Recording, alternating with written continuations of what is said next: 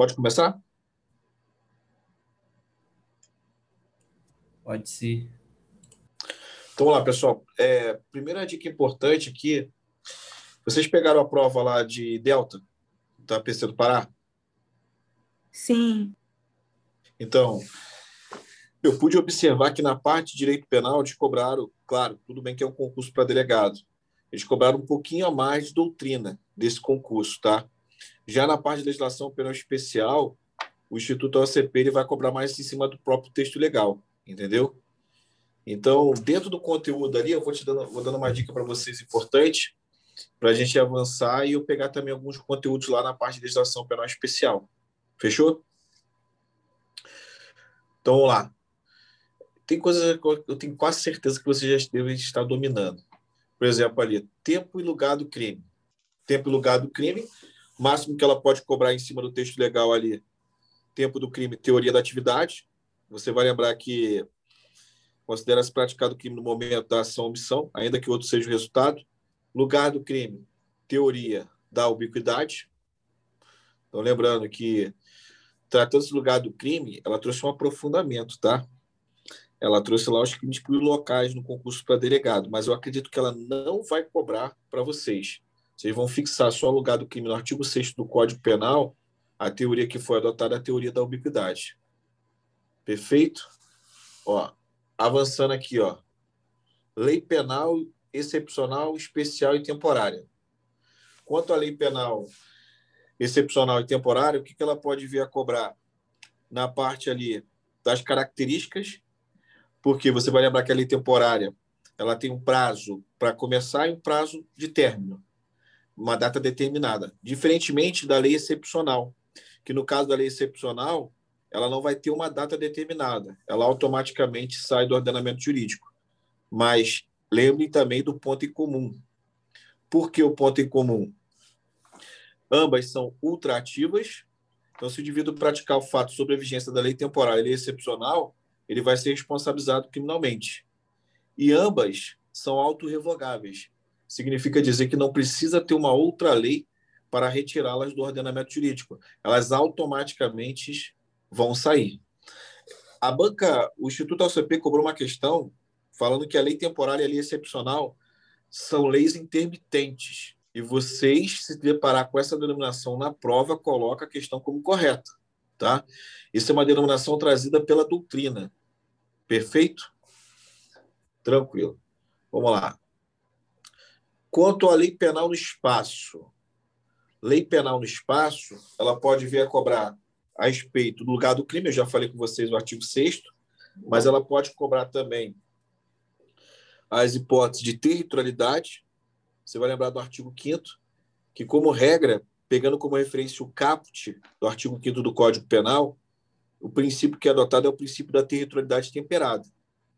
Crime praticado dentro do território nacional aplica-se a lei penal brasileira, salvo no caso de tratado convenção ou regra de direito internacional. Então, o princípio que é adotado no artigo 5 caput do Código Penal é o princípio da territorialidade temperada. Aí, geralmente, o que, que o Instituto OCP vai trabalhar? Em cima do texto legal agora, tentando fazer uma pegadinha. Lá no artigo 5 parágrafo 1 primeira parte. Então, embarcações, aeronaves de natureza pública a serviço do governo brasileiro, extensão do território nacional, independentemente de onde ocorra o crime. Aí o princípio que vai ser aplicado é o princípio da territorialidade e não da extraterritorialidade. Por exemplo, foi praticado um crime dentro do avião da Força Aérea Brasileira, sobrevoando o espaço aéreo americano. Mas se é um avião da Força Aérea Brasileira, é extensão do nosso território nacional, princípio da territorialidade. Tudo bem?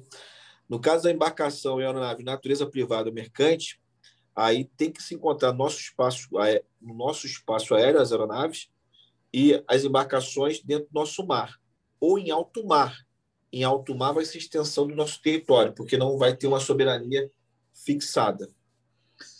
No caso da extraterritorialidade, eu sempre aconselho meus alunos, isso por exclusão, fixar a incondicionada. Porque você fixando a extraterritorialidade incondicionada, o restante só pode ser o quê? Ou condicionado ou hipercondicionado.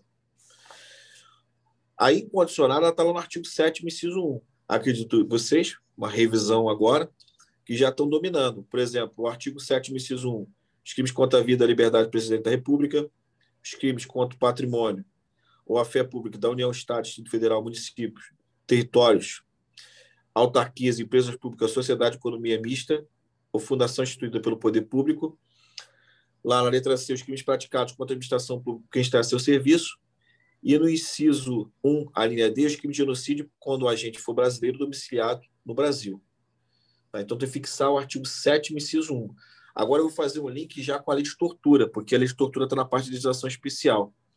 Na lei de tortura, lá no artigo 2 vai trazer também uma hipótese de extraterritorialidade incondicionada. Se a vítima da tortura for brasileira, independentemente de onde ocorra a tortura, você vai carregar o quê? Que vai ser aplicada a lei penal brasileira, sem preencher nenhuma condição que é incondicionada. Tá? Estou utilizando de forma aí repetitiva para justamente fixar. E caso o agente pratique a tortura sob local envolvendo a jurisdição brasileira, também vai ser incondicionada, artigo 2 da lei de tortura. Avançando aqui, ó, contagem de prazo. Contagem de prazo está no artigo 10 do Código Penal. Você vai lembrar que, tratando-se de prazo penal, conta-se o primeiro dia. Por exemplo, de prazo penal, prazo envolvendo prescrição, decadência, prisão penal. Então, se o indivíduo está tendo a sua pena executada às 23 horas e 58 minutos de hoje, vai contar como se fosse um dia, porque é prazo penal, envolve a liberdade do agente. Vocês sempre vão fixar isso. Envolveu a liberdade do agente, eu tenho o quê? Um prazo penal. Conta sempre o primeiro dia. Tranquilo? Avançando aqui, ó. E retroatividade da lei penal. Na verdade, esse ponto, né, eles cobram o artigo 5 inciso 40, porque, como regra, a lei ela não retroage. E sempre lembrando que o princípio que tem como regra envolvendo a lei penal no tempo é o princípio do tempo rege o ato. Então, a lei vigente, a época do fato, é ela que regula a conduta do agente. Quando que a lei ela pode se movimentar no tempo? No caso da extratividade. Extratividade é uma exceção que sempre é aplicada em benefício do agente. Quais são as situações de extratividade? A retroatividade sempre benefício do agente. Ou então a ultratividade, mesmo a lei sendo revogada, ela pode ser carregada para frente, mesmo sendo revogada, cessado seus efeitos, tendo visto uma lei posterior fato que prejudica o agente. Então, tendo visto o princípio da retroatividade, uma lei posterior que é mais grave, ela não pode retroagir. Eu vou carregar o que? A lei antiga, a lei vigente à época do fato. Tá bom? Aí, retroatividade, você pega como referência o artigo 5 e 40 que, como regra, a lei não retroage, só em benefício da gente. Ponto. É simples assim. Agora, ó, no próximo ponto, conceito analítico de crime. Fato típico, ilícito e culpável. Gente, eu, assim, analisando essa parte aí do edital, eu só vi uma questão dela que ela trouxe qual é o conceito de crime adotado. Ela cobrou da forma como está no digital aí. Fato típico, ilícito e culpável. Entendeu? Sendo que ela poderia cobrar a respeito da tipicidade, ilicitude e culpabilidade. Então, nesse ponto, eu aconselho vocês ficarem mais no texto legal que ao invés de pegar uma doutrina, tá? Porque vocês vão perder tempo nesse ponto. E ela não aprofunda muito. Por exemplo, ela mesmo vem citando aqui logo depois, ó, crime consumado e tentado. Ou seja, crime consumado você vai pegar como referência o artigo 14, inciso 1. Lá vai falar no Código Penal, quando se reunir todos os elementos da definição legal. Logo depois, ela vai trazer o conceito também de crime tentado. Iniciado a execução, o crime não se consumou por circunstâncias ali à vontade do agente. Até aí é muito simples, né, gente? É isso que está no texto legal. Só que no concurso, agora, o último que foi aplicado por ela, por questão de precaução, ela cobrou quais crimes que não cabem tentativa. E aí? Vocês teriam aptidão para responder se ela cobra isso na prova? Quais crimes que não cabem tentativa? Estou fazendo uma pergunta para vocês. Mais ou menos. O pessoal, eu não sei, né? Porque eu não consigo enxergar. O pessoal, não sei se o pessoal é tímido. Ó, podem perguntar, tá, gente? Tem gente que tá falando aí que eu tenho cara de ser um cara nervoso. Não tem nada, pô. Sou tranquilo. Então ela cobrou agora no último concurso quais crimes que não cabe tentativa. Você vai lembrar. Os crimes culposos não cabe tentativa. Por que no crime culposo não cabe tentativa? Porque o agente ele pratica o fato ali por negligência, imprudência e perícia. E o resultado dele é involuntário, porque ele não quer praticar o crime. Se ele quisesse praticar o crime, ele responderia a título de dolo. Por isso que nos crimes culposos tem como um dos requisitos o resultado involuntário. Aí não teria como ter o quê? A tentativa. Porque a tentativa é cabível nos crimes dolosos. Tá? Os crimes culposos não cabe tentativa como regra, exceto se caso ela viesse a aprofundar na culpa imprópria. Mas por que na culpa imprópria caberia tentativa?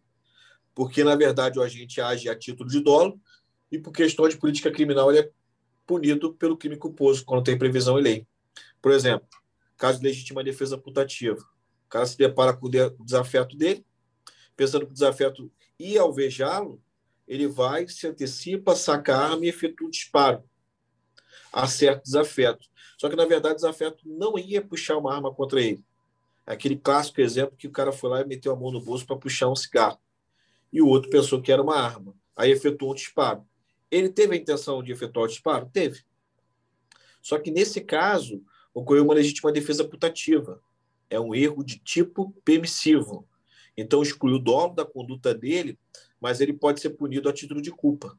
É aí que entra a culpa imprópria, que a doutrina vai falar que, de maneira excepcional, caberia a tentativa no crime culposo se fosse através da culpa imprópria. Mas se ela está perguntando, assim, na prova, quais crimes que não cabe tentativa, colocar o crime culposo, você pode marcar sem medo de errar, porque ela está trazendo a regra. Fechou? Além dos crimes culposos, os crimes pré-terdolosos, porque ele é um mix entre o dolo e a culpa. Os crimes unissubsistentes. O que é um crime unissubsistente? É aquele crime praticado por apenas um ato. Por exemplo, a injúria praticada na forma verbal. Se eu pego e xingo uma pessoa de vagabunda, não cabe tentativa, gente. Porque eu pratiquei ela através de um ato só. Foi um crime subsistente. Caberia a tentativa na injúria se fosse praticado na forma escrita, mas na forma verbal não cabe, porque é um crime subsistente. E os crimes subsistentes não cabe tentativa. Por exemplo, de uma questão que foi cobrada agora também para o concurso do só a título de exemplo. Eu sei que a banca é o Instituto ACP, tá? mas estou contextualizando. Caiu uma questão assim no concurso do falando que a extorsão não cabe tentativa. E teve aluno que errou, que falou que estava certo. Ou seja, depende. Se a extorsão for praticada na forma verbal, não cabe, porque vai ser crime subsistente. Agora, se a extorsão for praticada na forma escrita, caberá. Então, quando eu falo unissubsistente, aí que não cabe a tentativa, tá bom? Então, os crimes culposos, unissubsistentes, pré-terdolosos, crimes habituais e crimes de atentado. O que é um crime de atentado? Também chamado crime de empreendimento. É aquele crime que a tentativa já está sendo punida na forma consumada. Por isso que não cabe ali a tentativa. Um exemplo aí é o artigo 352 do Código Penal. O preso tentou evadir-se mediante violência, ele já está respondendo na forma consumada. Então, não é aplicada a norma de extensão da tentativa como causa de diminuição de pena, porque a punição dele já é em cima do crime consumado. Fechou? Vamos lá. Alguma pergunta? Estou falando rápido, porque é, é, pouco tempo, tá, gente? Então, é uma revisão em cima dos tópicos ali. Porque você, poxa. Ó, ilicitude. Pergunta para vocês. Pergunta de prova agora, hein, pessoal? Me empolguei. Tomei um café aqui rapidinho. O que, é ilicitude? Você sabe dizer? Ó, arrisca aí, gente. Vocês falam na rua, né? Isso aí é ilícito. Ah, teve uma ilicitude. Uma conduta contrária ao ordenamento jurídico. Aí sim. Aí eu vi firmeza. Destruiu, hein? o ordenamento jurídico como todo. Isso aí que é uma conduta ilícita. Porque se ela tiver um amparo em outro ramo do direito, aí eu não posso falar que a conduta dela é ilícita, porque o ordenamento jurídico ele não pode ser o quê? Contraditório, correto? Então, a ilicitude ali, que está na parte digital, é uma conduta contrária ao ordenamento jurídico como todo. Se ela perguntasse na tua prova qual é a relação entre a tipicidade e a ilicitude, vocês vão colocar que é a teoria da indiciariedade que é adotada. O que, que é isso, professor? Significa dizer que o indivíduo praticou um fato típico dá indícios que também ele é ilícito. Ele só não vai ser ilícito se vier a ser amparado com uma causa excludente de ilicitude. É, é daí que vocês estudam as causas excludentes de ilicitude.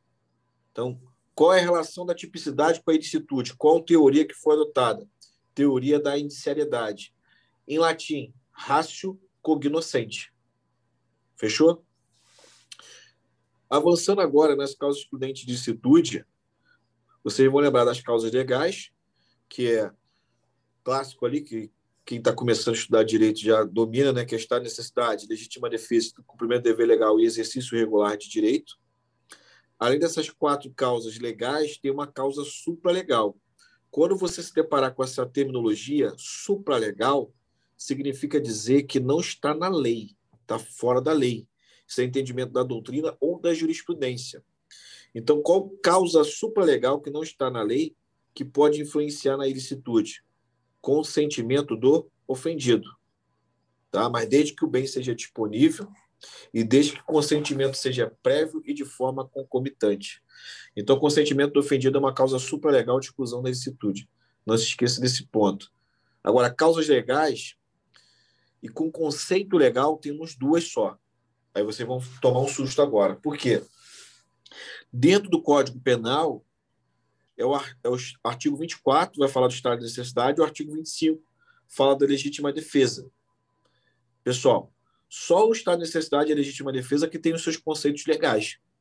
O estrito cumprimento do dever legal e exercício regular direito não tem o conceito trazido pela lei. É um conceito trazido pela doutrina. Pergunta, pergunta não, melhor. Procura no Código Penal e vê se vocês acham o conceito de estrito cumprimento do dever legal. Não tem. O exercício regular de direito também não tá. Não tem. Então, por isso que na maioria das questões, a banca ela vai se basear em cima do próprio texto legal, cobrando a literalidade do artigo 24 do Código Penal. Boa parte de questões prudentes de licitude, o Instituto ACP cobra a letra de lei, do 24 ou do 25. Então, vocês se atentarem à literalidade dos requisitos trazidos pelo artigo 24 e pelo artigo 25 do Código Penal. Só uma ressalva, porque pelo pacote de crime foi introduzido o parágrafo único no artigo 25 do Código Penal, dando ênfase aí à figura do agente de segurança pública. Tá bom? Eu acredito que uma questão mais aprofundada em cima de ilicitude não vai ter. Ela vai se basear mais em cima do próprio texto legal. Tá bom? Depois aqui, ó, no item 3.3, excesso punível. Tem banca que faz pegadinha em cima disso. Ou seja, o excesso ele é aplicado para qualquer causa excludente de licitude independentemente aí se está necessidade de legítima defesa, qualquer uma.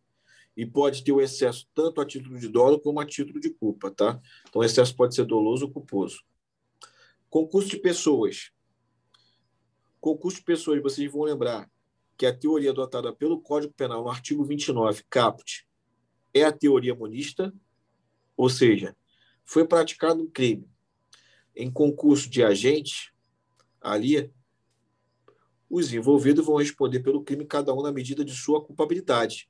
Mas o crime que eles vão responder é o mesmo. Não vai ter um crime para o autor, um crime para o partícipe. Ambos, ou mais de um, ali, independentemente se for só dois, vão responder pelo mesmo crime, mas cada um na medida de sua culpabilidade. Sendo que o Código Penal ele vai trazer exceções da aplicação da teoria monista. Só para não complicar, vou te dar só um exemplo aqui. Ó. Por exemplo, no caso lá do aborto, do autoaborto, quando a gestante provoca aborto em si próprio, ela responde pelo crime de mão própria previsto no artigo 124, primeira parte. Aí, tranquilo, não tem nenhuma dificuldade. Na segunda parte do artigo 124, traz o consentimento que a gestante fornece para que outro lhe provoque o aborto. Então, imagina o seguinte: ela consentiu para que outro lhe provocasse o aborto e uma pessoa foi realizou o aborto com consentimento dela ela vai responder pelo artigo 124, segunda parte do Código Penal, e a pessoa que provocou o aborto com consentimento da gestante pelo 126. Aí, nesse caso, teve uma quebra na teoria monista. Beleza? Então, é uma teoria monista, mas com temperamentos. Ela não é aplicada de forma absoluta. E ela vai ter como sinônimo teoria monista temperada, mitigada, suavizada.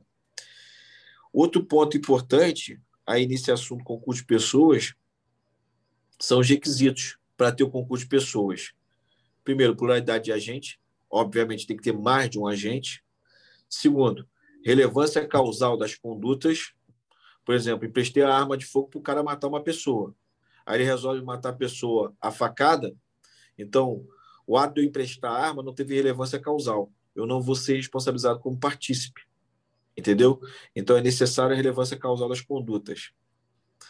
Outro, ali, ó, identidade da infração penal. O crime tem que ser o mesmo, porque esses indivíduos vão agir através de liame subjetivo. Não precisa acordo prévio no concurso de pessoas, tá, gente? Ou seja, a pessoa não precisa acordar previamente para praticar. O crime tem o concurso de pessoas. Pode acontecer dali no cenário fático elas terem o liame subjetivo naquela situação ali, antes de acordar previamente. Aí a doutrina até, até um exemplo, a empregada que deixa a porta aberta para um ladrão entrar e começar a subtrair. E ela, junto com ele, começa também a praticar o furto. Teve o liame subjetivo, mas não teve acordo prévio. Isso aí eu posso falar que teve concurso de pessoas. E, por fim, além do, da pluralidade de agente, relevância causal das condutas, identidade de infração penal, finalizando a liame subjetivo. Eu vi uma questão dela a respeito da autoria colateral. Então, vocês têm que tomar cuidado. Na autoria colateral não tem concurso de pessoas, porque não vai ter o liame subjetivo. Como assim, professor? Você vai imaginar que A e B estão querendo matar C, mas A e B, um não sabe da conduta do outro. Aí teve lá, C está chegando. A e B começam a efetuar disparos. Em direção de quem? C. Tanto A e B têm ânimos de cândido, ou seja, intenção de matar, mas não tem o liame subjetivo. Resultado: morre C. Se for descoberto que o tiro fatal partiu da arma de A, A responde por homicídio consumado e B responde por tentativa de homicídio. O problema ocorre quando não é descoberto de onde partiu o tiro fatal. Por exemplo, tanto A e B efetuaram disparo, mas não descobriu de qual arma que partiu o tiro fatal. Aí, nesse caso, para não para um não ser prejudicado, nem o outro, ambos irão responder por tentativa de homicídio. Não vai na emoção. Tá? Se não for descoberto qual foi o tiro fatal, eles não poderão responder pelo crime na forma consumada. Então, vai ter tentativa para cada um. para você não cair na pegadinha da própria banca. Fechou? Avançando aqui, ó crimes contra a pessoa. Dos crimes contra a pessoa, gente, ela pode cobrar do artigo 121 até o 154 do Código Penal. Mas, disparadamente, o que mais cai aí é o crime de homicídio. Então, primeira observação importante do homicídio, que tem grande chance de cair, são as qualificadoras. Inclusive, uma agora, né, que teve a derrubada do veto. A derrubada do veto ocorreu no início de maio, e tem uma qualificadora nova, lá no artigo 121, parágrafo 2 inciso 8 Então, se o indivíduo ele pratica o homicídio com emprego de arma de fogo de uso restrito ou proibido, vai ser homicídio qualificado. Se for de uso permitido, não é qualificado. Pode qualificar por outro motivo. Tá? Que nessa hipótese só tem a qualificadora do uso restrito ou proibido. E não é nem pelo motivo que está qualificando, tá? Deixa eu me retificar aqui. Qualifica o crime de homicídio nessa hipótese pelo meio de execução. Então, o cara escolheu o meio de execução, arma de fogo de uso restrito proibido. Vai qualificar. Se for de uso permitido, não qualifica. Tá bom? Essa é a observação que eu queria passar para vocês no crime de homicídio. No 122 também teve uma atualização, crime de induzimento, instigação, auxílio suicídio. Foi acrescentado induzimento, instigação, auxílio à automutilação. Então, ela pode querer cobrar questão aí envolvendo para ver se o candidato está atualizado. Ainda em cima dos crimes contra a pessoa, depois vocês dão uma olhada no artigo. Vou fugir um pouco da regra, tá? Mas só por precaução, vocês dão uma olhada no artigo 154. Por que no artigo 154? Esse artigo ele teve uma alteração agora recentemente. Eu vou trazer o crime de violação de dispositivo informático, só para fixar ali. Crimes contra o patrimônio. Crimes contra o patrimônio, ela vai querer trabalhar confundindo vocês, principalmente a área envolvendo furto e roubo. Como assim, professor? Vai ter situações que o furto é qualificado e o roubo não é. Tá?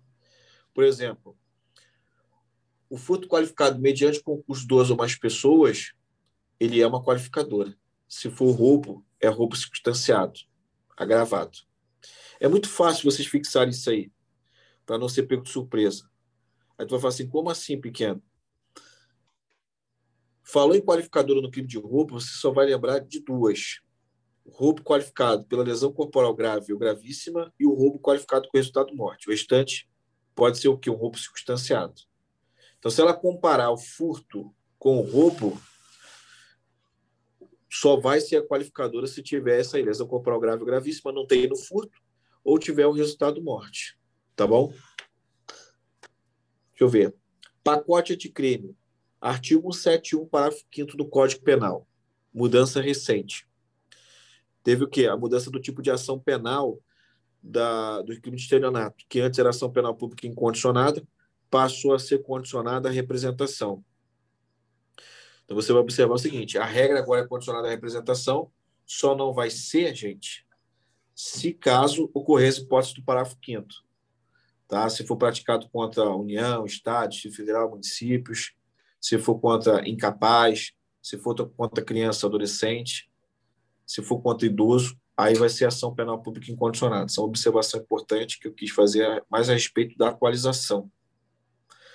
Outro ponto que ela cobra muito também, nessa parte do título, são as escusas absolutórias. Vocês vão lembrar. Pelo nome, às vezes, vocês não vão identificar agora, mas na forma como eu falar, vocês vão lembrar. O artigo 181 e 182 do Código Penal. Tu fala, como assim, pequeno?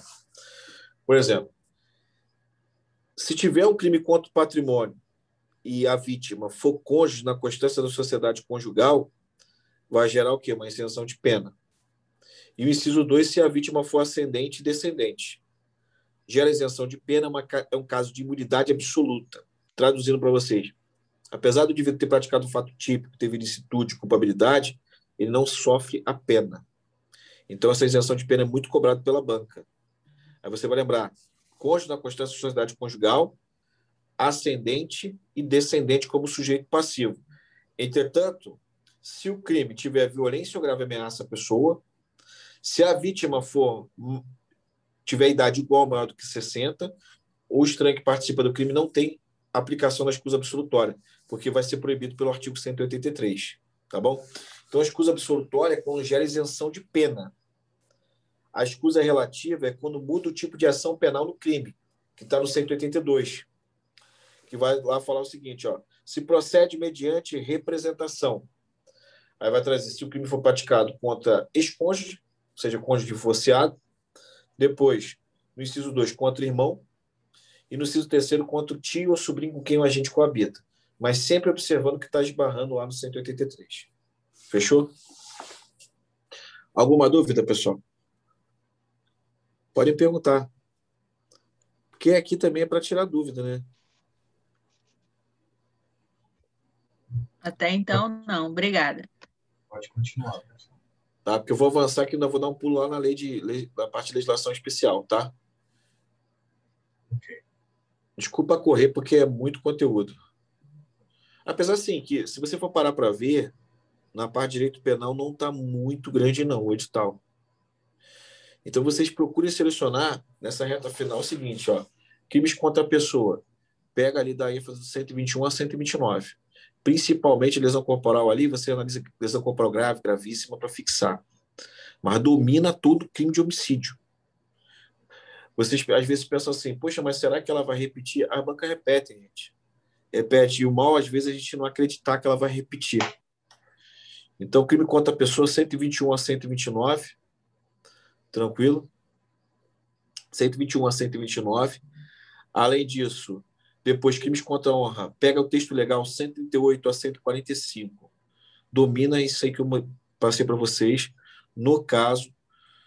é, dos crimes contra a pessoa. Crimes contra o patrimônio domina o crime de furto. 155. Vai lá só no texto legal, só no texto legal, fixando. Depois, também 157, o roubo. 158, 59. Dá um pulo, vai lá para o 163, 171 e o 180. Pronto. Agora, anota essas súmulas aí que eu vou mencionar para vocês, caso ela venha perguntar a respeito de jurisprudência. Porque, assim, uma vez ou outra, ela traz na alternativa uma jurisprudência. E vocês nem se ligam, vocês pensam que está sendo elaborado por ela. Tá? Tratando-se dos crimes contra o patrimônio, é importante você anotar três súmulas.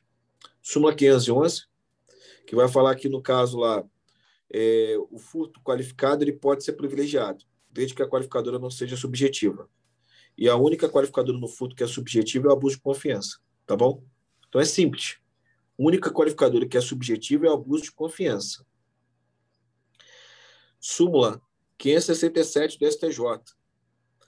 Se o indivíduo ele vier a ser acompanhado por sistema de motoração eletrônico, não vai gerar crime possível. Súmula 582 do STJ.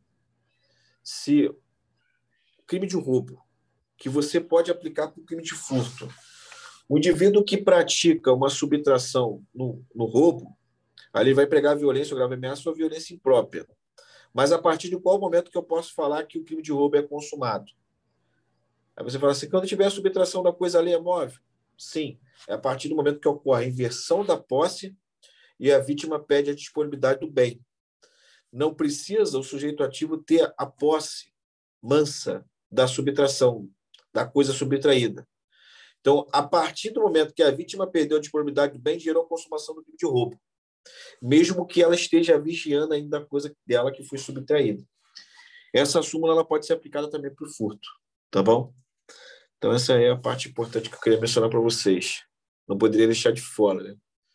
Porque vocês falam assim, ah, será que ela cobra a jurisprudência? É melhor se precaver, né? Tem uma questão que eu resolvi hoje, inclusive lá no Hora da Verdade, na princípio do Parar pela Estratégia, ela cobrou uma questão que era a súmula 528 do STJ. Só que essa súmula está defasada já de acordo com o entendimento. Ou seja, ela cobrou uma alternativa. E foi com concurso para possível do Espírito Santo. Então, só para você se precaver. Crimes contra a administração pública. Disparadamente, o que mais cai é do 321, melhor, do 312 até o 327.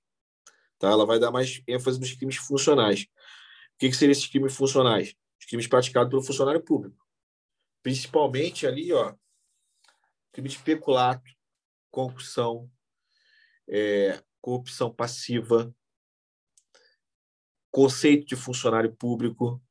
Eu sei que boa parte que está estudando mais tempo está dominando isso aí, mas é sempre bom vocês seguirem o texto legal, justamente para não deixar para a última hora ali ser pego de surpresa.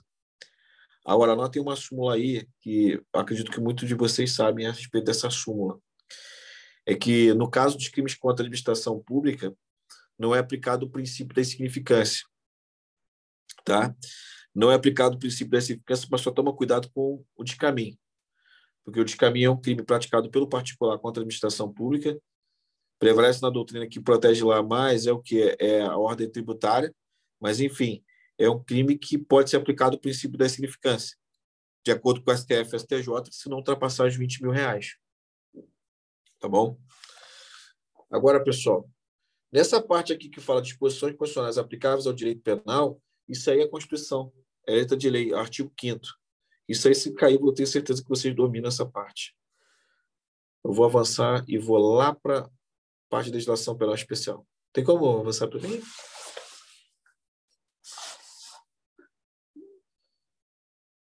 Pessoal, eu não vou seguir a ordem que está no edital. Eu vou seguir a ordem de prioridade, beleza? Tranquilo? Tem ninguém mais? Tranquilo, professor. Beleza. Poxa, poderia interagir comigo também de vez em quando, né? Para não ficar sem graça, pô. Fico no vácuo aí, pô. Tô brincando. Então, vamos lá. Assim, ó. Vou começar com o estado de desarmamento, tá? O Estado do Desarmamento caiu uma questão agora para delegado que ela cobrou literalmente o artigo 6 E o que eu achei estranho, que ela cobrou uma redação que foi declarada inconstitucional pelo Supremo Tribunal Federal. Ou seja, ela cobrou aquela parte do, do porte da Guarda Municipal. Tanto o inciso terceiro e o inciso quarto do Estado do Desarmamento, pessoal, ele foi declarado inconstitucional pelo STF. Então, em tese, não era para ela estar cobrando agora. Claro, a gente vai ter que aguardar, porque é, o concurso delegado foi aplicado no final de semana. Então, está recente, não vai sair gabarito definitivo. Entendeu? Tão cedo. E provavelmente o pessoal vai recorrer, tendo visto essa decisão do STF. Mas ela cobrou a literalidade. Então, em cima do Estatuto do Desarmamento, eu peço a atenção de vocês no artigo 6 artigo 6 que vai falar sobre o porte de arma de fogo. E vocês vão lembrar que o porte de arma de fogo, como regra, ele é proibido em todo o território nacional, tá? Não vai em questão de política aí, ó. Ah, Bolsonaro, sei que lá que liberou o porte. Não. A regra é que o porte de arma de fogo ele é proibido em todo o território nacional. Aí vai falar lá o próprio Estado de Desarmamento, exceto no caso de legislação própria, ou no próprio artigo 6 que vai trazer situações que poderão portar arma de fogo. Tranquilo? Quando lá fala assim da legislação própria, eu estava dando até na aula, não sei se alguém de vocês assistiram hoje, eu citei, por exemplo, a LOMAN, que é a Lei Orgânica da Magistratura Nacional, e a LOMP, a Lei Orgânica do Ministério Público, que lá está o porte na LOMAN do magistrado, ou seja, dos juízes, e na LOMP está o porte do promotor de justiça. Você não vai encontrar no Estatuto de Desarmamento. O Estatuto de Desarmamento vai começar lá falando a respeito das Forças Armadas, depois vai avançar para PF, Polícia Civil, PRF, Polícia Ferroviária Federal. Então, tu não encontra o porte de promotor de justiça, procurador da República e nem do membro ali da magistratura, porque vai estar na própria legislação. E a legislação de caráter nacional, tá? Porque para produzir material bélico, para legislar sobre material bélico, isso é atribuição da União, não é atribuição do Estado. Perfeito? Depois vai trazer um rol do próprio artigo 6 Então, vocês fixarem o artigo 6 ali, e eu pude observar que ela cobra muito do artigo 1 até o artigo 8 nono ali.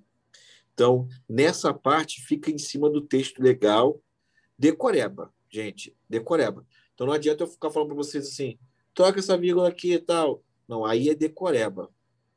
Agora, eu posso ajudar vocês na parte dos crimes, trazendo dicas para vocês anotando aí, que vai facilitar, porque esse trabalho eu tive de bastante tempo ficar olhando, analisando aquilo que poderia ser uma pegadinha de uma banca e para eu não ser pego e passar isso para os meus alunos, tá? Apesar que a banca sempre tem o costume de inovar, mas a gente sempre está trabalhando para tentar diminuir essas hipóteses. Então, lá. Na parte dos crimes, vamos começar, porque ela é uma banca fuleira mesmo, que fica trabalhando em cima de pena.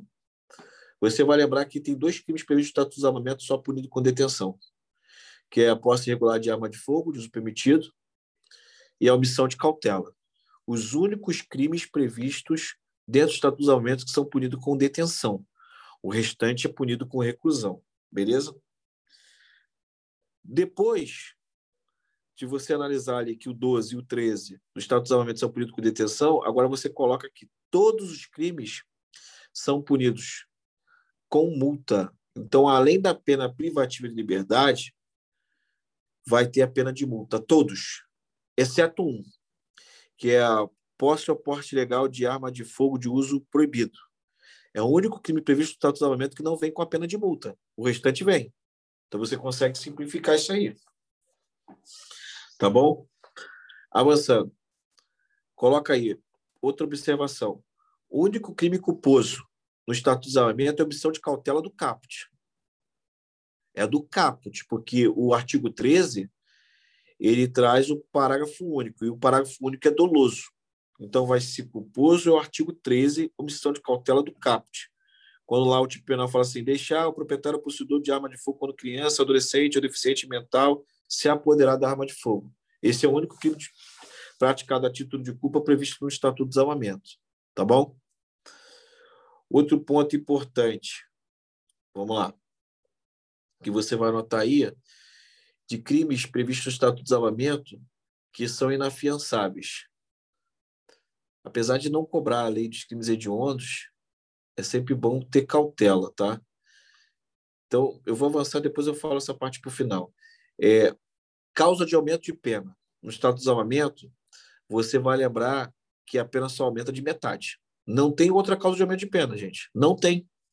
Pode procurar isso. Se vocês acharem, eu entrego minha camisa. Tá? Então, a causa de aumento de pena prevista no Desarmamento é só de metade. Aí você pega como referência o artigo 19, que no tráfico internacional de arma de fogo, comércio ilegal de arma de fogo, quando for de uso restrito ou proibido, a pena é aumentada de metade. E você pega também o artigo 20, inciso 1, quando for o crime de porte ilegal de arma de fogo permitido, disparo de arma de fogo, posse ou porte ilegal de arma de fogo de uso restrito proibido e comércio ilegal e tráfico internacional. Aí quem for praticar tiver o porte com base no artigo 6 por exemplo, eu, agente federal de execução penal, se eu praticar algum desses crimes, minha pena vai ser aumentada de metade.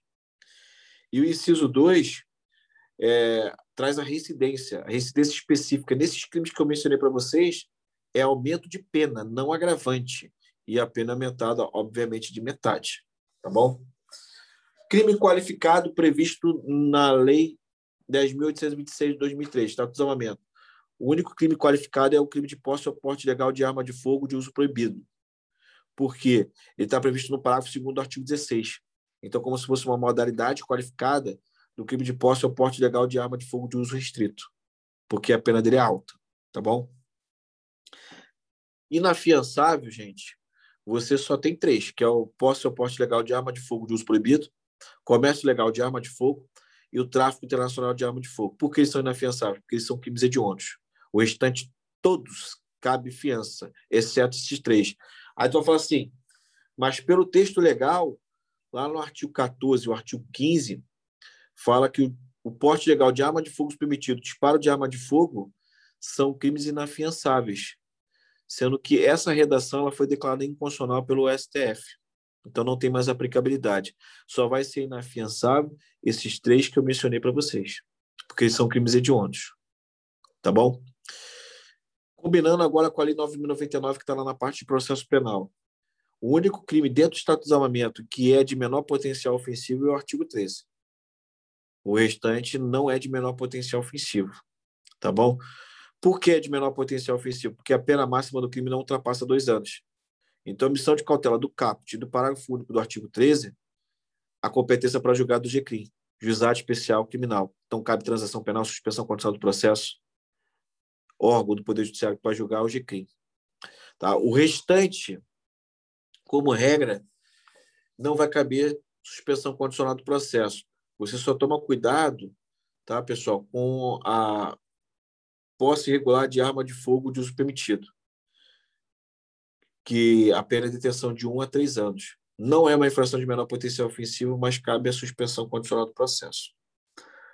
Outro artigo importante dentro do Estatuto de Desarmamento é o artigo 25, que vai tratar ali, no caso, quando a arma não mais interessarem, as armas não interessarem mais a persecução penal, o juiz ele vai remeter essas armas dentro do prazo de 48 horas para o comando do Exército. Chegando no comando do Exército, ele pode doar ou destruir. No caso de doação, ele vai doar para os órgãos de segurança pública ou para as Forças Armadas.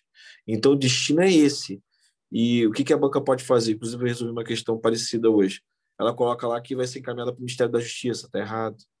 Que vai ser encaminhado para a PF, está errado. É para o comando do Exército. E no comando do exército vai ter a opção de doar ou destruir as armas de fogo. Beleza? E vocês, atualizando com o pacote de crime, deu uma lida no 34, que vai falar a respeito dos perfis balísticos, tá? Porque na parte digital eu pude observar, não especificou só a parte dos crimes, colocou a lei. Então ela pode cobrar do artigo 1 até o último artigo do Estatuto de Desarmamento. Beleza? Avançando, vamos lá para a lei de tortura. Na lei de tortura, gente, é, vocês vão ter que tomar cuidado, porque ela vai em cima da pena. Infelizmente, ela vai em cima de pena.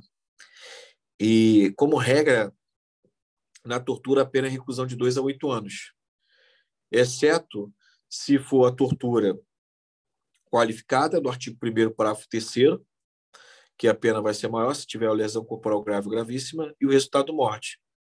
E a outra pena na tortura é a tortura omissiva própria e própria, que é detenção de 1 a 4 anos. Tá? Mas a regra que é a pena da tortura é reclusão de 2 a 8 anos. Infelizmente, ela trouxe uma questão que ela cobrou só a pena. Causa de aumento de pena na área de tortura, aí a pena aumentada de um sexto a um terço. Então, a causa de aumento de pena está lá no artigo 1 parágrafo 4 Agora, avançando. Ó. A tortura, como regra, é crime comum, qualquer pessoa pode praticar. A tortura só vai ser crime próprio se for a tortura castigo, prevista no artigo 1 inciso 2, aí só vai praticar quem tem poder, guarda ou autoridade, ou então se for a tortura omissiva imprópria, quando a gente tiver o dever de evitar, ou a tortura omissiva própria, quando tiver o dever de apurar. Nessa situação que eu mencionei para vocês, nessas duas situações, a tortura ela vai ser própria, mas como regra é crime comum, tá? Como regra é crime comum, se for praticado por agente público, vai ter causa de aumento de pena, lá no artigo 1 parágrafo 4 inciso 1. Beleza? Vamos lá. Sujeito passivo na tortura, como regra, também pode ser qualquer pessoa. Agora, tem uma peculiaridade na tortura castigo, que pode ser a pessoa que está sob a guarda, poder autoridade, e também a tortura do parágrafo 1 que vai trazer pessoa presa cumprindo medida de segurança. E quando o sujeito passivo for adolescente, pessoa, é, criança, adolescente, pessoa com deficiência, idosa, gestante, aí a tortura ela vai ser majorada, porque vai ter uma causa de aumento de pena. Tortura não cabe na forma culposa, só na forma dolosa. Não existe tortura a título de culpa, tá? Só um adendo para a tortura qualificada, porque a tortura qualificada vai trazer modalidades pré-dolosas. Mas a tortura, como regra, só pode ser praticada a título de dolo. Tranquilo? Avançando, ó, falando na tortura ainda, é, quanto ao alimento subjetivo, eu disse que é, só cabe na forma dolosa. Só toma cuidado que vai ter a tortura que requer um especial fim de agir, que é a tortura castigo. Então, além do dolo, requer um especial fim de agir.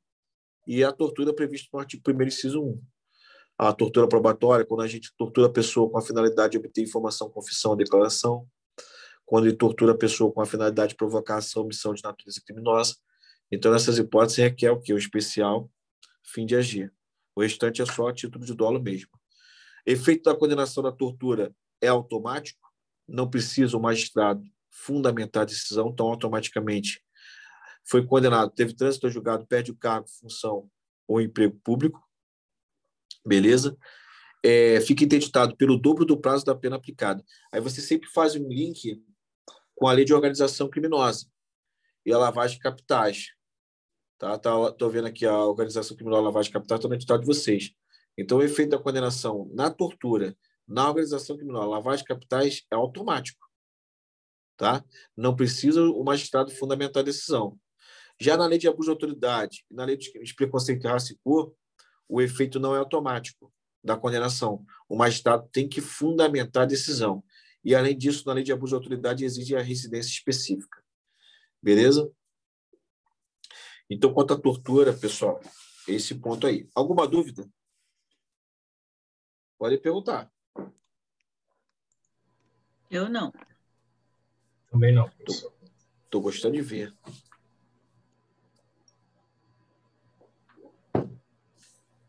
Vamos lá. Lei de drogas. Simplificar a lei de drogas, tá? Na lei de drogas, vocês vão lembrar. Eu acredito que ela não vai trazer uma questão nesse nível, mas por precaução, vocês vão lembrar que a lei de drogas é uma norma penal em branco, heterogênea, porque ela é complementada pela portaria 344 da Anvisa. Então, para o indivíduo responder pelo tráfico, o princípio ativo da droga tem que estar na portaria 344 da Anvisa. Beleza? É, Tratando-se da lei de drogas, gente, existe só um crime culposo. O crime culposo é o denominado de prescrição culposa, está lá no artigo 38. Então, ele é o único crime culposo previsto na lei de drogas. Beleza? Causa de aumento de pena. Causa de aumento de pena na lei de drogas só tem lá no artigo 40. E a pena ela pode ser aumentada de um sexto a dois terços. Então, a única causa de aumento de pena é prevista na lei de drogas. E dessas causas de aumento de pena que mais cai é do tráfico transnacional, tá? que é o artigo 40, inciso 1. Aí você faz um adendo na súmula 607 do STJ, que o tráfico transnacional, para incidir a causa de aumento de pena, não precisa ter a transposição da fronteira e nenhum agente está vinculado com um agente do outro Estado. Também é outra causa de aumento de pena que tem o costume de cair é o artigo 43 que se o indivíduo ele praticar o tráfico dentro do transporte público, mas esteja necessariamente comercializando, isso é entendimento do STF do STJ que é cobrado em prova. Então, ele tem que estar comercializando dentro do transporte público. Se ele utilizar o transporte público só ali para transportar a droga, mas não comercializar dentro, não vai incidir essa causa de aumento de pena, que é o artigo 45 terceiro. Então, necessariamente, tem que vender a droga dentro do transporte público. E o artigo 45 quinto. O artigo 45 quinto, é, ele vai trazer a causa de aumento de pena no tráfico interestadual, que você utiliza o mesmo raciocínio do tráfico transnacional. Então, por exemplo, o indivíduo está no Pará, aí ele quer ir para outro estado. Antes dele ultrapassar a fronteira do outro estado, se ficar evidenciado que a finalidade dele é para ir para outro estado e levar a droga, já incide a causa de aumento de pena, que vai ser aplicado aí a súmula 587 do STJ. Beleza? Falando em causa de aumento de pena também, eu tenho certeza que uma que vocês têm dificuldades, talvez cair na prova, vocês poderiam errar, mas vocês vão levar o entendimento do STJ, porque eu pude observar que ela gosta de cobrar muito entendimento do STJ, tá bom? É o seguinte, se o indivíduo ele é o traficante que ele mesmo financia o negócio e venha custear, então ele responde pelo tráfico mais a causa de aumento de pena do artigo 40. Deixa pessoal rapidinho, deixa eu mexer aqui. O cachorro está caminhando. Vem, ó. Passa.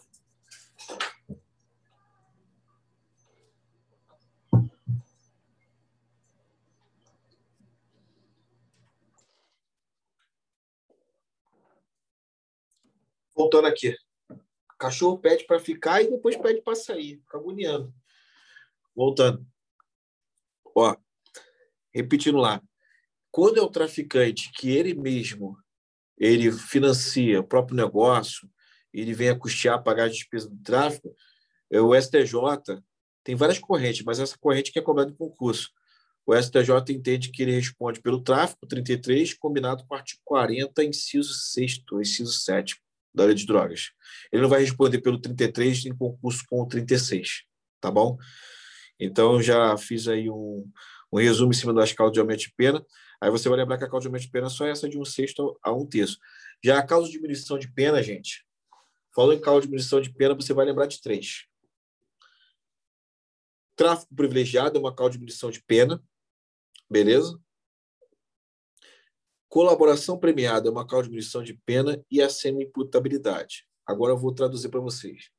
A única que é de um sexto a dois terços é o tráfico privilegiado. Tráfico privilegiado é a causa de diminuição de pena de um sexto a dois terços. Já a colaboração premiada, semi-imputabilidade, diminui de um terço a dois terços.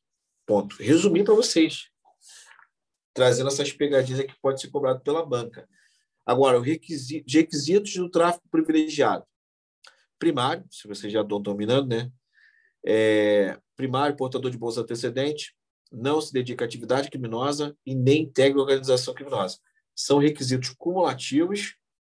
A ausência de um o indivíduo não vai receber benefício e o tráfico privilegiado tem causa de natureza jurídica, causa de diminuição de pena. Tráfico privilegiado não é mais equiparado a hediondo. Hoje, dentro do texto legal, você encontra lá no artigo 112, parágrafo 5 da LEP, falando que o tráfico privilegiado não é mais equiparado a hediondo, para fim de progressão de regime. Mas é entendimento já do STF e do STJ. Um adendo para vocês, no requisito é, não se dedica à atividade criminosa. O STJ entende que se ele pratica o tráfico em concurso com associação para o tráfico, ele não é beneficiado com o tráfico privilegiado. Por quê? Porque ele praticou mais de um crime. Então é sinônimo que ele se dedica à atividade criminosa, por isso que ele não recebe privilégio. Outro entendimento do STJ interessante é na parte lá que se ele tiver ações penais e inquéritos policiais em curso, ele não é beneficiado com o tráfico privilegiado significa dizer que ele se dedica a atividades criminosas, diferentemente do STF. Porque o STF entende, pessoal, que ações penais em curso não pode ser utilizado em desfavor da pessoa, sob pena de ferir o princípio da presunção de inocência. Então, o que vocês carregam para a prova? Geralmente cobra mais entendimento do STJ. Então, se colocar de acordo com o STJ, ações penais, inquéritos policiais em curso, vai impedir o tráfico privilegiado. Se cobrar de acordo com o STF, não impede, porque senão vai ferir, vai ferir o princípio da presunção de inocência. Beleza? Até aí tranquilo, né? Vamos lá. Crimes punidos com detenção dentro dos, da lei de drogas. Punido com detenção, vamos lá, pessoal.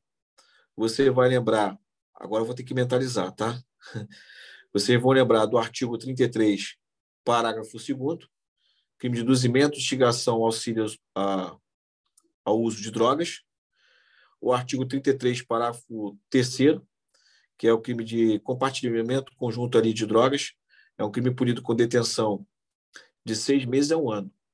E dentro da lei de drogas, ele é o único crime que é considerado de menor potencial ofensivo. Não, único não. Além dele, tem a prescrição culposa, mas ele é o único crime que é chamado de tráfico de menor potencial ofensivo, tá bom? Ele é punido com detenção de seis meses a um ano. Então, competência para julgado de crime, cabe transação penal, suspensão condicional do processo. Então, você tem esses dois crimes punidos com detenção.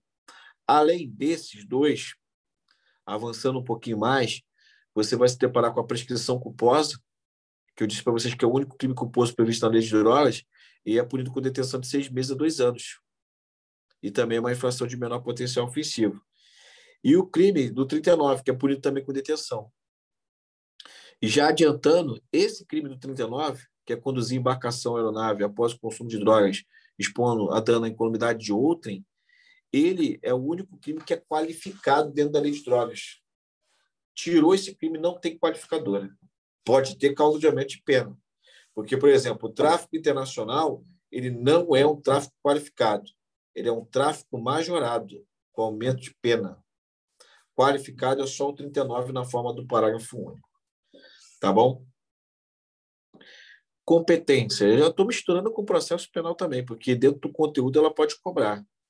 É, hoje eu trabalhei na minha aula, e vou repetir aqui para vocês. É, antes era aplicada a súmula 528 do STJ.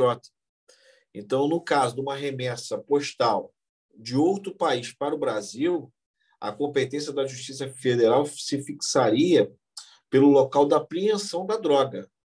Tá? Hoje, o STJ, através da terceira sessão, eu estou falando porque foi cobrado pelo Instituto OCP, tá? Aí você vai falar assim, poxa, pequeno, isso aí que vai fazer a diferença, isso aí que muda a nota, né? Do candidato para com o outro. Hoje é o local do destinatário. Por exemplo, o caso concreto que eu citei hoje foi o seguinte: o indivíduo mandou as drogas da Holanda, chegou em São José dos Pinhais, Paraná, tá? Próximo ali Curitiba. Aí foi apreendida a droga. E o destinatário estava em Sinop, Mato Grosso. Ou seja, qual foi a competência? Teve um conflito de competência. Porque aí o, ju, o, o juízo de São José dos Pinhais entendeu que não era competente. Mandou para Sinop. Sinop entendeu que não era competente, que seria o local da apreensão. Isso foi para onde? No STJ. STJ decidiu, ali atualizando o posicionamento e mitigando a súmula 528 do STJ, decidiu que é o local do destinatário, que fica melhor para ali justamente é, reunir as provas, ou seja, seria em Sinop. Mato Grosso, e não onde ocorreu a apreensão da mercadoria. Tá? Então, uma decisão importante que eu estou trazendo para vocês de primeira mão, para vocês fixarem dentro dos estudos. Deixa eu ver aqui mais alguma informação importante, tratando da drogas. Ah, o artigo 45 fala sobre a inimputabilidade, geralmente ele cai o texto legal, tá? Então, se o indivíduo é dependente de drogas ou advindo de caso fortuito ou força maior e ficar inteiramente incapaz, qualquer que seja a infração penal, ele vai ser considerado ali inimputável e vai ser isento de pena. Então, por exemplo, ele é dependente de droga, tá doidão, inteiramente incapaz, matou uma pessoa, ele é inimputável, gente. Se ficar comprovado que ele é inteiramente incapaz. Aí o juiz, ao invés de condenar, vai absolver impropriamente. Ele vai cumprir medida de segurança, mas ele vai ser considerado inimputável, independentemente da infração penal que ele praticou. Porque pode ser cobrado na hora da prova o seguinte: pode ser cobrado na hora da prova falando que só com base nos crimes previstos na lei de drogas. Aí vai estar errado. Beleza? Então toma cuidado com isso aí.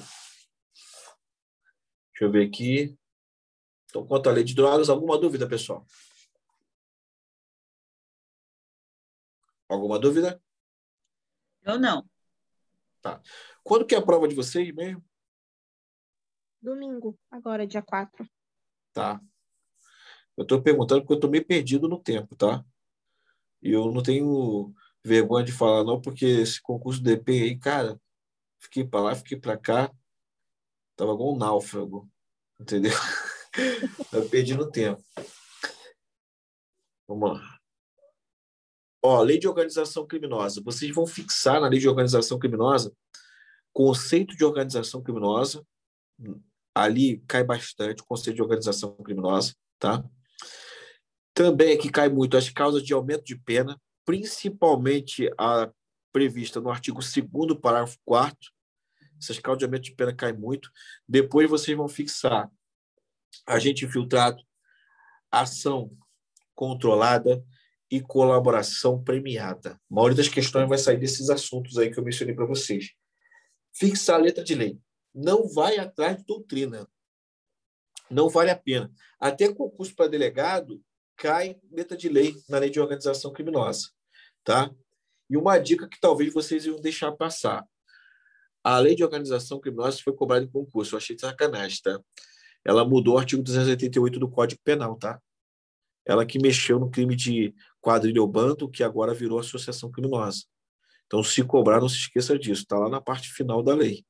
Ou seja, a pessoa vai lendo a lei, aí no final ela está cansada. Ela falou, vou pular, isso aqui não vai ser cobrado. Aí a banca vai lá e cobra o que está no final. Aí você não consegue resolver. Perfeito? Os crimes contra criança e adolescente, vocês vão ficar só em cima do texto legal.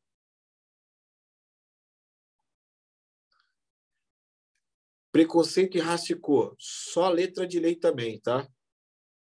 Agora, lavagem e ocultação de bens. Olha a dica que eu vou passar para vocês. O que mais cai, gente, é do artigo 1 até o artigo 2 Sem medo de errar. Do artigo 1 até o artigo 2 é o que mais cai. Trata-se de lavagem de capitais. Aí vai perguntar, na lavagem de capitais não cabe tentativa? Cabe, isso está na própria lei. Ah, para o cara ser punido por lavagem de capitais, tem que ser punido pela infração penal antecedente. É mentira, que na lei fala que independe. Então, vocês vão fixar esses detalhes. E depois, não deixem passar o 17D. Vocês sabem o que está lá no 17D da, da lei de lavagem de capitais?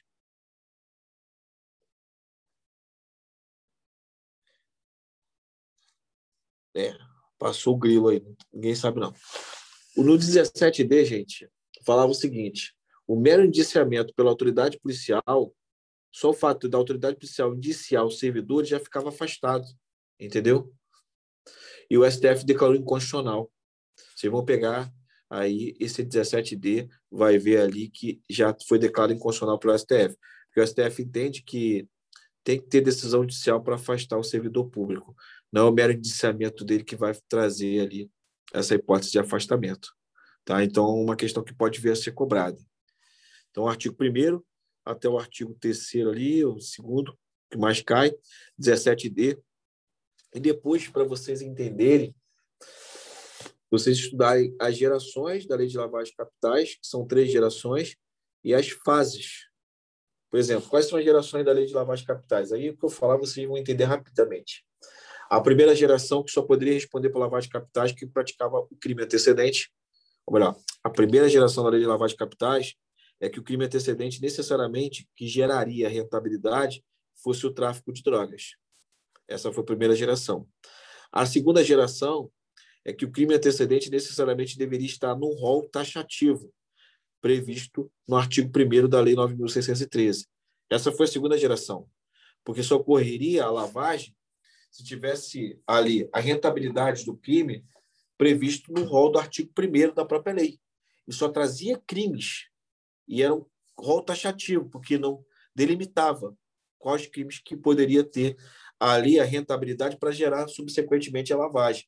Por exemplo, o indivíduo que praticava uma contravenção penal do jogo do bicho não respondia por lavagem de capitais, porque não tinha contravenção penal antecedentemente. Aí, em 2012, a lei de lavagem de capitais ela recebeu uma alteração, e na época quem sancionou foi até a presidente da República, do momento é a Dilma, e tirou o rol dos crimes antecedentes. Agora colocou que infração penal. Então, quando coloca infração penal, abarca tanto crime como contravenção penal. Hoje, o indivíduo que lava o dinheiro de uma contravenção penal do jogo do bicho, ele pode responder por lavagem de capitais? Pode. Antes não, antes de 2012. Então, nós estamos, estamos na terceira geração ali da lavagem de capitais. Qualquer infração penal, mas que seja infração penal que gera rentabilidade. Porque se não tem rentabilidade, não tem como gerar lavagem. Por exemplo, o que, que a prevaricação vai gerar de rentabilidade? Nada. Então, não vai ter lavagem de prevaricação. Vai ter lavagem, por exemplo, de corrupção passiva, tráfico de drogas, jogo do bicho, entendeu? Beleza? E quais são as fases da lavagem de capitais? São três. E elas são independentes. A prática de uma fase já pode configurar lavagem. A primeira fase é a fase da ali colocação. Ou seja, o que seria essa fase da colocação? É separar o dinheiro ilícito para tentar o que? Lavar. Então, só o fato do indivíduo já estar separando o dinheiro ilícito para lavar já pode gerar o que? A lavagem de capitais. A segunda fase é a dissimulação, que o indivíduo vai comprando, por exemplo, é, vários automóveis, vários imóveis, colocando no nome dos laranja. Coloca nos nomes dos laranja ali. Ele vai, depois vende os imóveis, compra bem imóveis, aí vende os bem imóveis, compra imóveis, depois vai, coloca em várias contas no exterior, aí vocês já se perderam, né? Que nem eu. Porque ele quer isso mesmo. Ele quer o quê? Dissimular. Cada vez tornar mais difícil a investigação em cima desse dinheiro de origem ilícita. E, por fim, a fase da integração, que ele pega esse dinheiro que ele está lavando e tenta colocar na economia formal. Por exemplo, montando uma pizzaria em nome de um laranja. Vai lá, paga os tributos certinho, paga o fornecedor, beleza? E qualquer dessas fases ele já pode responder pela lavagem de capitais. E você sempre vai lembrar o seguinte: o objetivo do lavador é o quê? Transformar o dinheiro de origem ilícita em origem lícita. Ele não quer lucrar.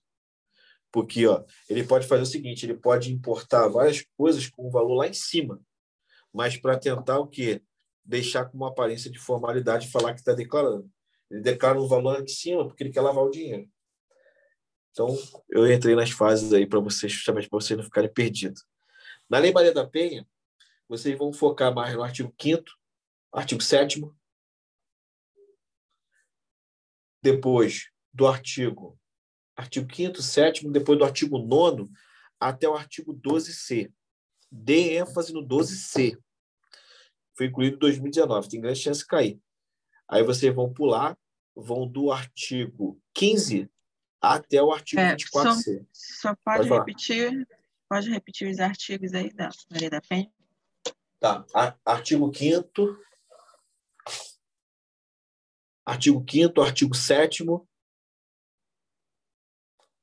Depois, artigo 9 aí vai até o 12C. Então, do nono até o 12C. Vai pular e você vai do 15 até o 24C. 24A, desculpa, tá? Até o 24A. E finalizando, você pega o artigo 41, que vai falar que não se aplica a Lei 9.099. Tá? Teve violência doméstica familiar, não é aplicada a Lei 9.099. Então não vai ter transação penal, não vai ter suspensão condicional do processo, não vai ser competência do GCRIM. E para finalizar, gente, vocês vão anotar as súmulas que eu vou mencionar aí para vocês. Posso falar? Pode ser. Vocês vão anotar as súmulas. Primeiro, 536 do STJ, que fala que não cabe suspensão condicional do processo nem transação penal, tratando-se de violência doméstica familiar. Súmula 542, lesão corporal leve e culposa, gente, sob contexto de violência doméstica familiar, é ação penal pública incondicionada, tá? Melhor, resumindo para vocês, qualquer lesão corporal contra a mulher, sob contexto de violência doméstica familiar, é ação penal pública incondicionada. Mas a fundamentação está em cima da súmula 542 do STJ e entendimento também do STF. Súmula 588. Agora preste atenção, vou falar devagar. Os crimes e as contravenções penais praticadas com violência ou grave ameaça à pessoa não cabe a conversão da pena privativa de liberdade por restritiva de direitos se for sob o contexto de violência doméstica familiar contra a mulher. Súmula 589. Não é aplicado o princípio da significância na Lei Maria da Penha. E finalizando, súmula 600. Na relação íntima de afeto, por exemplo, o um namoradinho com uma namorada, ou não precisa coabitar. Então, na relação íntima de afeto, independe de coabitação. Súmula 600 do STJ. Pronto. Resumi para vocês a Lei Maria da Penha. Ah, e a Lei Maria da Penha, o único crime que tem dentro dela é o de cumprimento de medida protetiva de urgência, tá? Porque se a mulher foi vítima de lesão, você vai lá para o Código Penal. Se a mulher foi vítima de ameaça, Código Penal. Se a mulher foi vítima de tortura, lei de tortura. Aí você combina com a Lei Maria da Penha, para mencionar que teve violência doméstica familiar contra a mulher. A Lei Maria da Penha não traz crimes. Na verdade, o único crime que tem nela foi introduzido em 2018, que é o de cumprimento de medida protetiva de urgência. Beleza? O restante aí vocês só ficam em cima do texto legal, que eu resumi para vocês. Beleza, pessoal? Desculpa a correria, tá? É muito assunto, então tem que procurar filtrar na experiência que eu tenho no concurso público e também com base naquilo que eu já via ser cobrado pelo Instituto AOCP. Alguma dúvida? Não, não, professor. Obrigada. Nada. Valeu, professor. Muito bom. Eu falei com vocês sem código, juro por Deus, tá? Tudo de cabeça. Não tem nada, só estou com meu celular aqui, olhando para vocês. A única cola que eu pedi foi para colocar o edital que o colega me ajudou. Muito obrigado aí, tá? Nada. Obrigada, professor. Mais uma vez Valeu, somando com a turma. Tá, ó, boa prova, pessoal. Tranquilidade. Ó, nessa reta final, gente, é, procura pegar mais questões e texto legal, entendeu? Esquece doutrina. Porque vocês, se pegarem doutrina, vocês vão perder tempo. Então, tenha sangue frio e vai em cima do texto legal, tá bom? Valeu, Ingrid. Um abração aí. Tamo junto.